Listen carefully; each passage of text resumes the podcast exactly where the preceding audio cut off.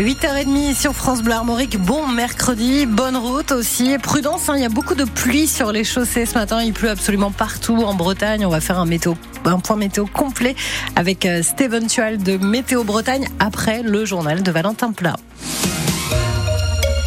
Et inquiétude autour de l'usine Michelin à Vannes. D'ici six mois, le site qui emploie un peu moins de 330 salariés devrait avoir perdu plus de 10% de ses effectifs. Résultat d'un accord de gestion des emplois signé par deux syndicats de l'entreprise et qui concerne l'ensemble du groupe, soit les, les, les 16 000 salariés en France. Le site de Vannes qui produit des armatures métalliques de pneus est le plus touché car il est en déclin depuis de nombreuses années, Frédéric Collat.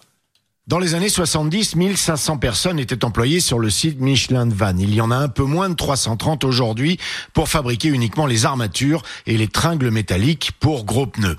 Alors cet accord de gestion prévisionnelle des emplois qui prévoit pour les six prochains mois 41 suppressions de postes, évolution, dit la direction, n'est pas bon signe pour le délégué CGT Denis Rio. On est une des usines où il y a le moins de personnel et on est la plus impactée sur euh, les plans de départ. Moi, mon opinion, c'est qu'ils vont tout faire pour euh, fermer cette usine petit à petit. D'autant que les prévisions 2024 sont mauvaises. Le niveau de production de l'année 2024 est le plus bas qu'on ait jamais eu euh, à l'usine Michelin de Vannes. On n'est plus qu'un petit site maintenant avec 330 personnes. Euh, on sera moins de 300 après le premier plan de GEPP qui se renouvelle tous les six mois jusqu'en 2026. Donc, euh, je peux dire que le moral des gens, c'est pas très fort pour ce début 2024. Dans ses communiqués, la direction de Michelin n'évoque pas de fin de production à Vannes, encore moins de fermeture du site qui accueille désormais d'autres entreprises, dont une filiale Michelin, dans ses mètres carrés de plus en plus vides. Contacté, mais la direction de Michelin à Vannes nous a répondu par communiqué qu'une quarantaine de postes sensibles allaient faire l'objet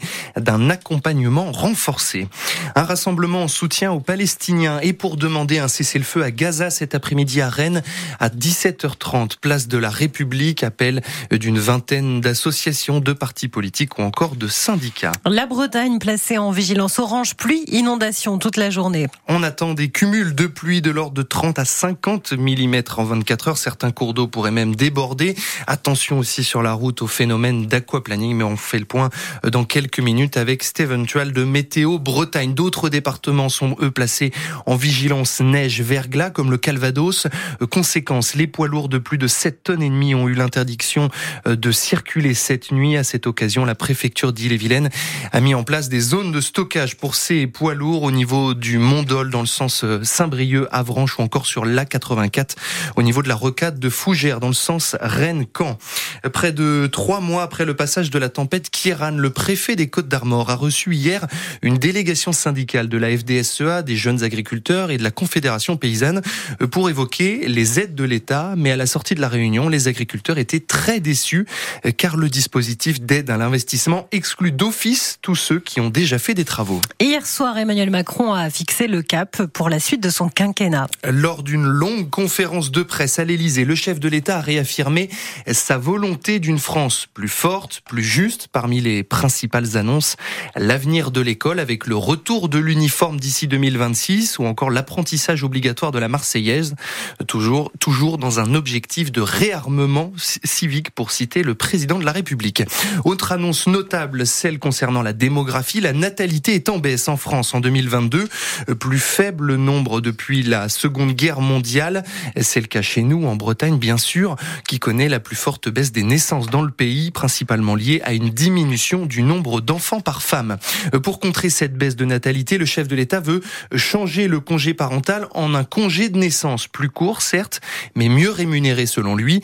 Pour Simon Usna, sénateur socialiste dans le Morbihan, le problème n'est pas là, mais plutôt l'avenir de la planète il faut être sérieux euh, et encore une fois, euh, c'est un sujet important, en particulier celui de l'égalité euh, entre les femmes et les hommes sur le sujet. Mais dans ce grand plan, notamment de lutte contre l'infertilité, le sujet central, là encore une fois, c'est la santé environnementale, les moyens qui doivent y être mis et, et sur tout cela, on a des effets d'annonce, on n'a pas d'action concrète et au passage, on voit bien le gouvernement était spectateur de hmm. cette euh, conférence de presse, que euh, le centre de gravité, aujourd'hui, tout se décide à l'Élysée et avec Emmanuel Macron tout seul. Simon Usna, sénateur euh, socialiste dans le Morbihan, invité de la matinale de France Bleu Armorique, c'était à 7h45. Dans les autres réactions, Marine Le Pen du Rassemblement national euh, parle d'un grand rendez-vous avec la nation qui s'est transformé en un énième et interminable bavardage. Éric Ciotti, lui, président des Républicains, pour lui, ce fut un rendez-vous avec lui-même. À gauche aussi, ce discours énerve, lunaire, paternaliste, flippant et ringard, explique sur son compte X Marine Tondelier d'Europe Écologie Les Verts. Rachida Dati vient d'annoncer il y a quelques minutes chez nos confrères de RTL sa candidature à la mairie de Paris alors qu'elle vient d'avoir il y a quelques jours le portefeuille du ministère de la Culture. Rachida Dati se lancera donc dans la course aux municipales parisiennes en 2026. Armel Lecléache repart du Brésil après 24 heures d'arrêt pour une réparation sur son maxi trimaran. Et il va falloir se retrousser les manches pour rattraper les deux leaders de la course en tête de l'Arkea Ultime Challenge, Charles Caudrelier et son poursuivant Tom Laperche à quelques kilomètres de lui. Les skippers qui amorcent un virage à l'est, direction le cap de Bonne-Espérance. Et puis maintenant, direction l'Allemagne avec la belle victoire de l'équipe de France de handball.